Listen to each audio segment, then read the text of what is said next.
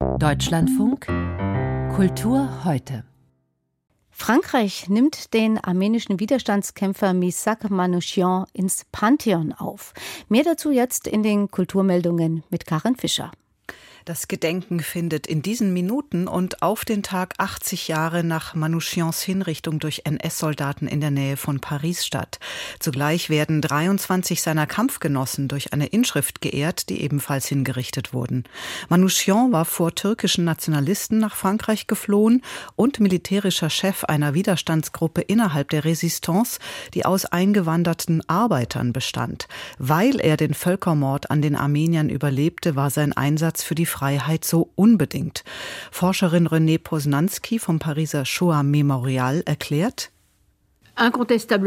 Unbestritten, der Anteil von Widerstandskämpfern unter den Ausländern in Frankreich war höher als der in der einheimischen Bevölkerung, weitaus höher.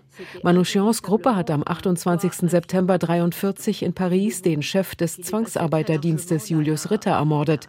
Sie können sich die Wirkung vorstellen damals, wo alle französischen Familien Angst hatten, ihre Söhne werden nach Deutschland eingezogen. Misak Manouchian war Fabrikarbeiter, Dichter und Herausgeber einer armenischen Zeitschrift, bevor er während der deutschen Besatzung in Paris in den Widerstand ging. Louis Aragon hat ihm 1957 ein poetisches Denkmal gesetzt, das später von Leo Ferré vertont wurde.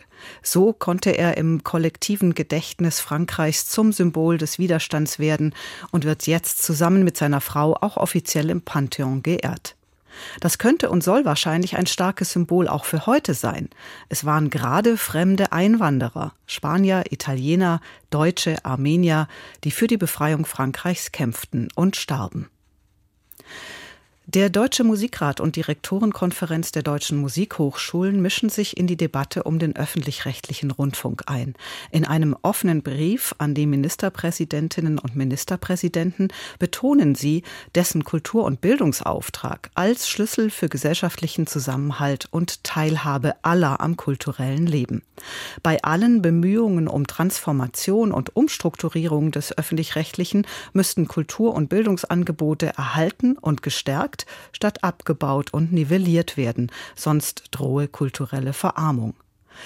In dem offenen Brief fordern Musikrat und Rektorenkonferenz der Musikhochschulen deshalb den Erhalt der rundfunkeigenen Orchester und des renommierten internationalen Musikwettbewerbs der ARD. Die Mittel dafür sollten ab 2025 halbiert werden. Die Entscheidung, ausgerechnet dort Sparpotenzial zu sichten, sei kurzsichtig und müsse dringend korrigiert werden.